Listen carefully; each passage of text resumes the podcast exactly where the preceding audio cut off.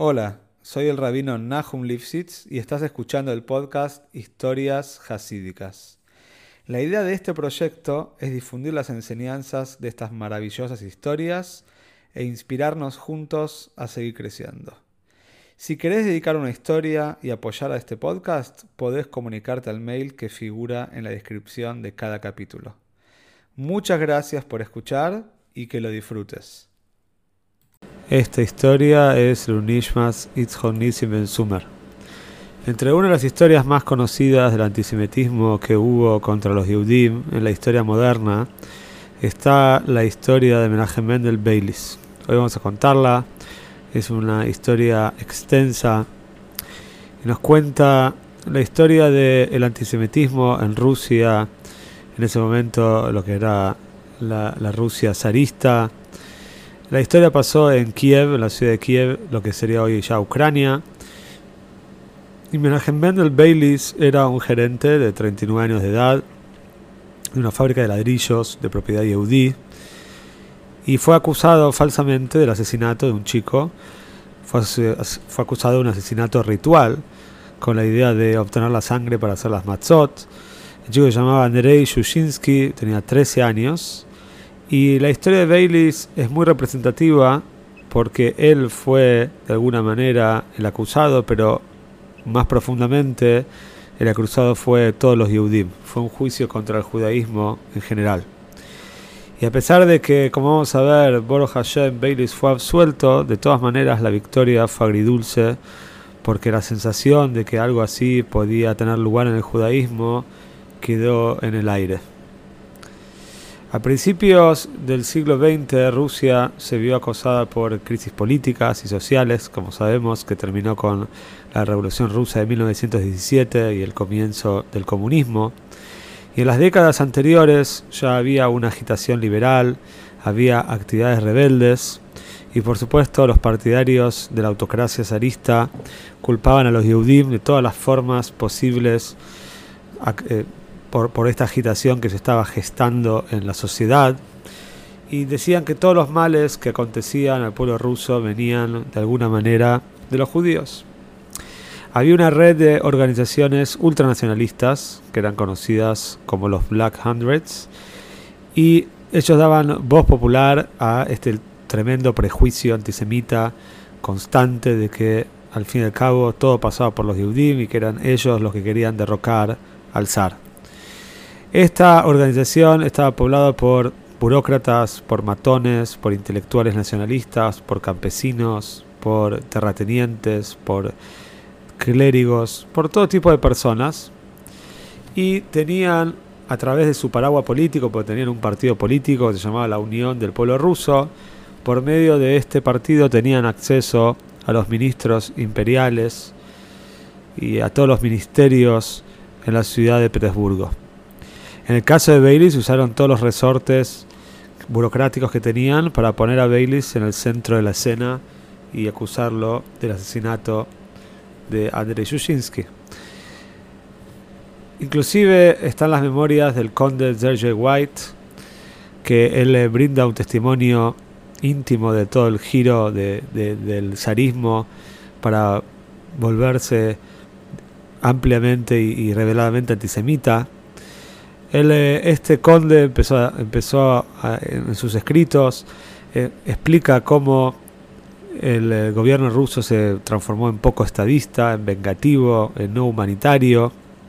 White se había desempeñado como primer ministro de Rusia antes del nombramiento de Piotr Stolypin, pero según los estándares zaristas estaba demasiado inclinado a la moderación y a la emancipación y se vio obligado a renunciar en el año 1906. ¿Cómo fue la conspiración? ¿Cómo fue en la práctica la conspiración que acusó a Menachem Mendel Baylis? Según los hallazgos de los investigadores de la policía, Andrei Shushinsky fue atraído al apartamento de una mujer que era la jefa de una banda de ladrones que se llamaba Vera Cheveriak en la mañana del 12 de marzo de 1911 y allí fue asesinado por miembros de su banda criminal. Había habido una serie de robos en Kiev que había llevado a la policía a tomar nota de las actividades de la banda de Vera Cheveriak. Y la policía estaba poniendo demasiada atención en esta banda de ladrones y sospechando que Andrei, que era un amigo del hijo de Vera, eh, que el hijo de Vera se llamaba Zenia, había informado a la policía de la culpabilidad de Vera en todos los sucesos delictivos que habían pasado en Kiev, entonces Vera decidió silenciar para siempre al amigo de su hijo y arrojaron el cuerpo en una cueva cercana. Por supuesto que en circunstancias normales, un ministro de justicia tendría que haber sido el primero en procesar a los asesinos y en defender a los, inocentes. Pero el odio, por supuesto, dobla la norma y los asesinos de Andrei Shushinsky fueron descubiertos por la, por la policía, pero no fueron procesados. En cambio de eso, el ministro de Justicia, Iván Shklotiov, conspiró con representantes de Black Hundreds, como dijimos, de este grupo nacionalista, y fiscales del gobierno para buscar a un judío inocente y ponerlo en el banquillo de los acusados.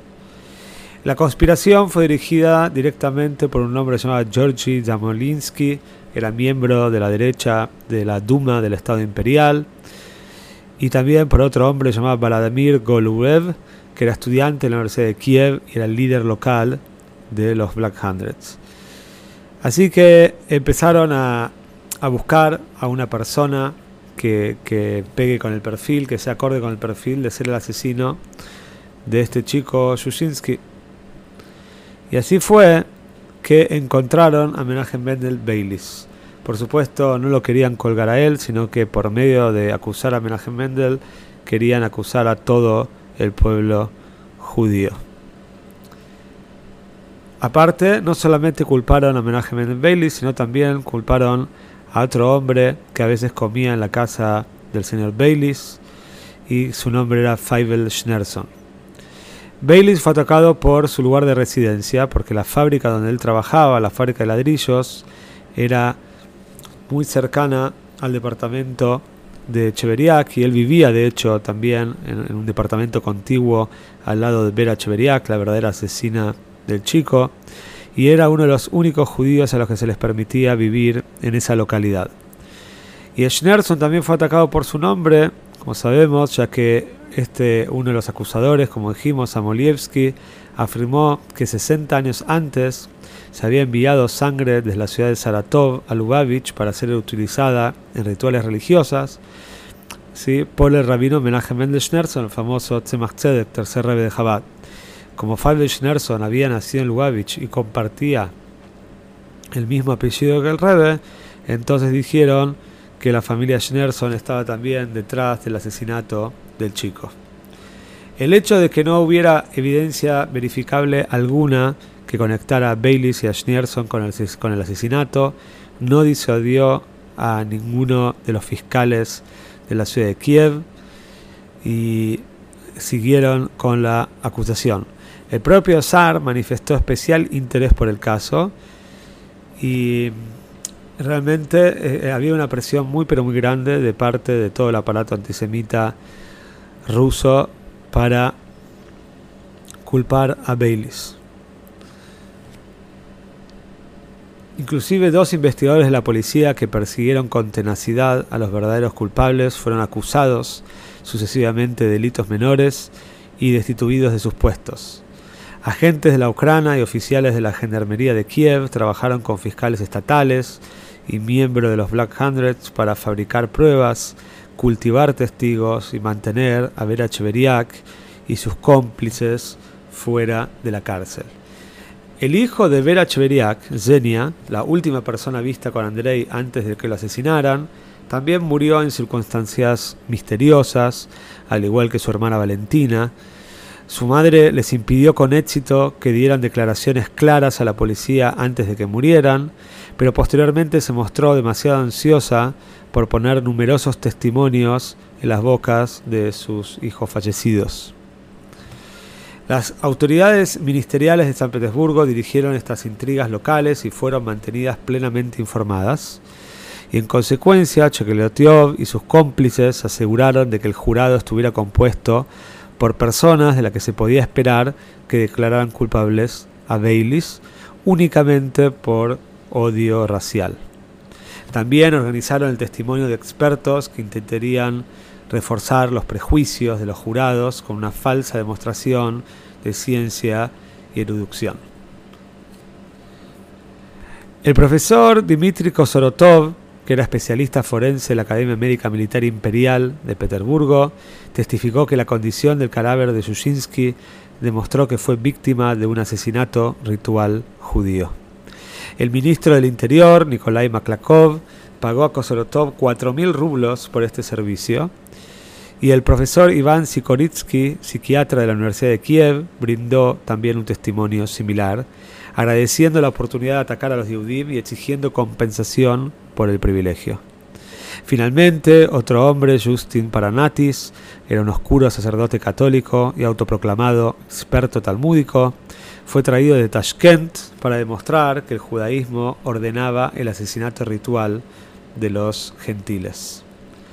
Justo unos días antes de que el representante de Shelotiov llegara por primera vez a Kiev para consultar con Chaplinsky y Golubev, los líderes judíos locales ya se estaban movilizando para cambiar esta marea de odio que azotaba a toda Rusia.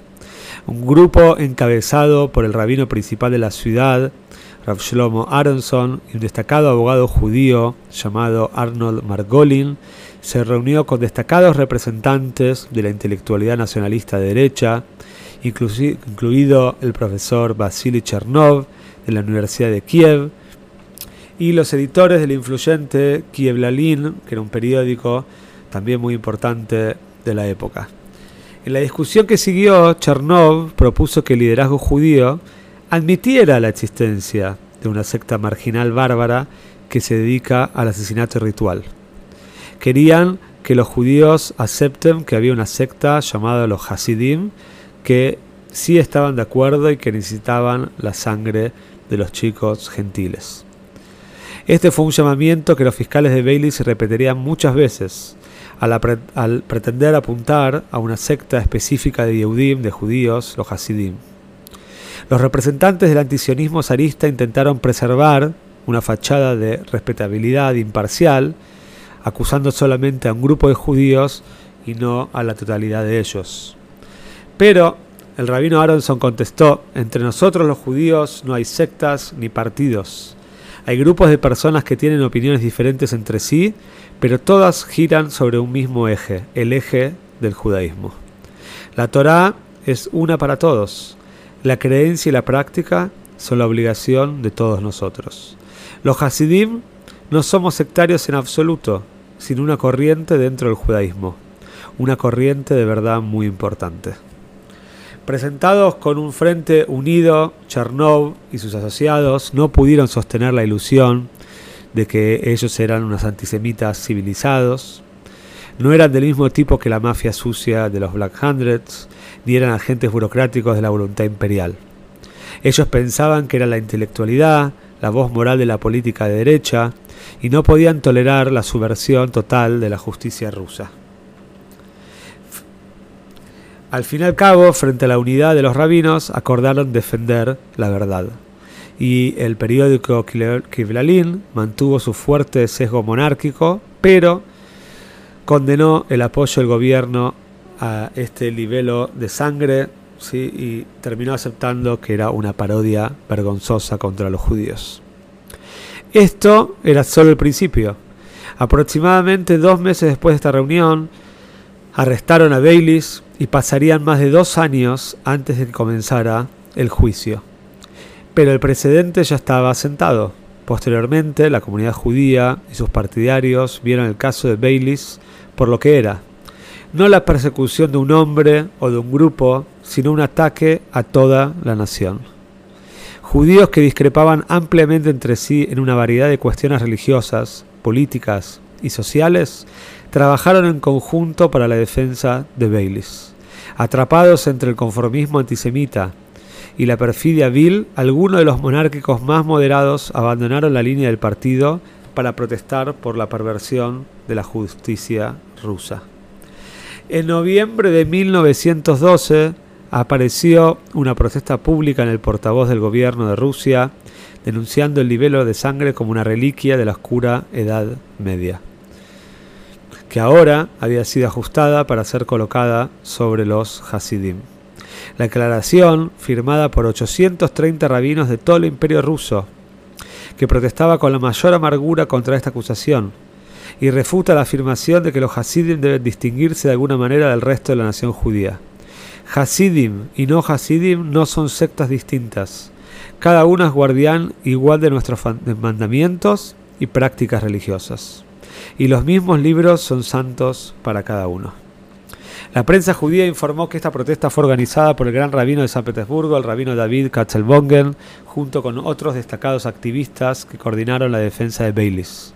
El rabino Aronson de Kiev, los destacados abogados de San Petersburgo, Heinrich Sjolkberg y Oskar Grusenberg, y el rabino Mendel Hein de Nieshin que él era un Hasid de Chabad que a menudo representaba los intereses comunales del rabino Reb Sholem Doiber Schneerson, el quinto rey de Chabad, el Rebbe Rashab. Otro rabino que desempeñó un papel destacado en el caso fue el rabino Yaakov Mazze, que era el rabino oficial del gobierno de Moscú. En 1910, varias de estas personalidades habían representado posiciones opuestas en la conferencia rabínica celebrada para discutir la representación judía y la ley comunitaria judía con funcionarios del ministro del Interior. Los rabinos Hein, Maze y Schlossberg se encontraban entre los participantes más expresivos y habían discrepado mucho entre ellos, pero nunca se habían dejado de amar como judíos o de respetarse como seres humanos. Con la integridad del pueblo judío en juego, tales diferencias no tenían importancia. El juicio estaba programado para comenzar dos días antes de Yom Kippur de 1913, el 25 de septiembre según el calendario juliano. A medida que se acercaba el día, los defensores de Baylis colaboraron con periodistas e investigadores locales para identificar a los verdaderos asesinos y también reclutaron a su propio panel de científicos expertos para desenmascarar toda la gran mentira de los profesores Kosorotov y Zikorsky. Cinco de los abogados liberales más famosos de Rusia se sumaron a la defensa, encabezados por Oskar Grusenberg, el único judío del equipo de abogados. Curiosamente, uno de los representantes de Baylis era Vasily Maklakov, el hermano del ministro del Interior, quien había conspirado con los antisemitas acusando a Baylis. Pero no fue suficiente para defender a Baileys. Las acusaciones se habían formulado contra todo la Torá, contra todo el pueblo judío en general. No se podía construir ningún caso contra Baileys a menos que se pudiera confirmar la acusación de asesinato ritual, y tanto la acusación y la defensa lo sabía. Le tocó al rabino Maze de Moscú, conocido por su elocuente oratoria rusa, así como por su conocimiento la ley y la tradición judía, demostrar que todo el concepto de asesinato ritual era absurdo en el judaísmo. En este esfuerzo también estuvo el rabino Hein de Nieshin, que trabajó en estrecha colaboración con el rabino Mazde. Se sabe que otros dos ayudaron a Mazde a preparar su defensa. El primero fue el rabino Abraham Hein, y también, hermano de Mendel Hein, quien también escribió su propia respuesta en ruso a la acusación del libelo de sangre. Y también el segundo rabino era el famoso Rebbe Itzhok Schnerson de la ciudad de Katrinoslav, una ciudad que quedaba a 500 kilómetros, al que queda hoy en día a 500 kilómetros del sureste de Kiev. Sabemos que Rebbe Itzhok Schnerson es el papá de nuestro querido Rebbe, Menachem Mendel Schnerson, séptimo Rebbe de Lubavitch. Que en ese momento, en el momento del juicio de Menachem Mendel Beilis, el Rebbe de Lubavitch tenía 10 años. Solo tres semanas antes de comenzar el juicio, Schlossberg le dijo al rabino Abraham Hein que tenía la intención de pedirle al rabino Sholendoy Schneerson, el rebe en ese momento, el quinto rey de Jabad, el rebe Rashab, que hiciera el viaje requerido hasta la ciudad de Kiev para involucrarse directamente en el juicio. Pero el rebe, sin embargo, sabía que Rosh era un momento de intensa actividad espiritual y miles de sus seguidores venían a pasar las festividades junto a él en Lubavitch. Su ausencia durante ese tiempo sería extremadamente difícil y tenía miedo que haya muchísima especulación pública. Y no solamente eso, sino también sabía que era peligroso inclusive para él. En una carta al influyente Hasid de San Petersburgo, el Hasid Reb Shmuel Mijoel Trainin, el hijo de Reb Rashab, el sexto Reb Hadar Rabbi Schneerson, explicó que el papá no viajó al juicio porque existía una preocupación real de que el propio rabino, el propio Rebe, pudiera ser acusado del asesinato. El juicio duró más de un mes y la acusación y la defensa interrogaron a decenas de testigos. Uno de los participantes más visibles en el proceso fue Vera Cheveriak, dado que el caso en su contra era sustantivo y el caso contra Baylis era inexistente. Los fiscales pasaron mucho más tiempo tratando de probar la inocencia de Vera Cheveriak que tratando de probar la culpabilidad de Menachem Mendel Baylis. Finalmente, los 12 jurados estaban formados por 7 campesinos, 3 ciudadanos y 2 empleados del gobierno, y más de la mitad de ellos eran miembros de la Unión del Pueblo Ruso, este partido político antisemita. A pesar de esta desventaja, tuvieron cierta dificultad para percibir que Baylis era realmente culpable. Al fin y al cabo, el juicio terminó con dos preguntas. Se preguntó si el asesinato de este chico fue hecho para conseguir sangre ritual, para algún tipo de ritual judío, a lo cual el, eh, veredicto del jurado fue positivo, que sí, que esto realmente asesinato había sido para un, por un libelo de sangre, pero cuando le preguntaron al jurado si Menachem Mendel Baylis era culpable, dijeron que no, por supuesto, porque no tenían ningún tipo de eh, prueba para, para decir algo así. Como sabemos entonces, la, el, veredicto fue agridulce. Por un lado, es verdad que Menachem Mendel Baylis fue liberado y esto se festejó, muchísimo en el mundo judío. Por el otro lado, también se sabe que Rebbe Rashab sufrió mucho con el veredicto, ya que quedó en el aire la idea instalada de que los asesinatos rituales podían ser parte del judaísmo. Tal es así que en esa época el rey Rashab estaba escribiendo el famoso Emshech, la famosa seguidilla de Mamarim, de discursos hasídicos, Ain Beis, y se sabe que una de las dos cosas que lograron realmente distraerlo de semejante obra fue el juicio de Menachem Mendel Baylis. Todo esto, entonces, eh, esta historia nos recuerda a nosotros nuestra historia como judíos, cómo los judíos fuimos perseguidos en cada lugar donde estamos y la fuerza que tenemos. Y eh, esperamos que que esa fuerza es la que tengan que tener todo, todo el, pueblo ucraniano y también especialmente los judíos de Ucrania que se encuentran ahora en una situación tan pero tan complicada y que tengan éxito tanto material y espiritualmente como, como lo tuvo en su momento Menachem Mendel Baylis.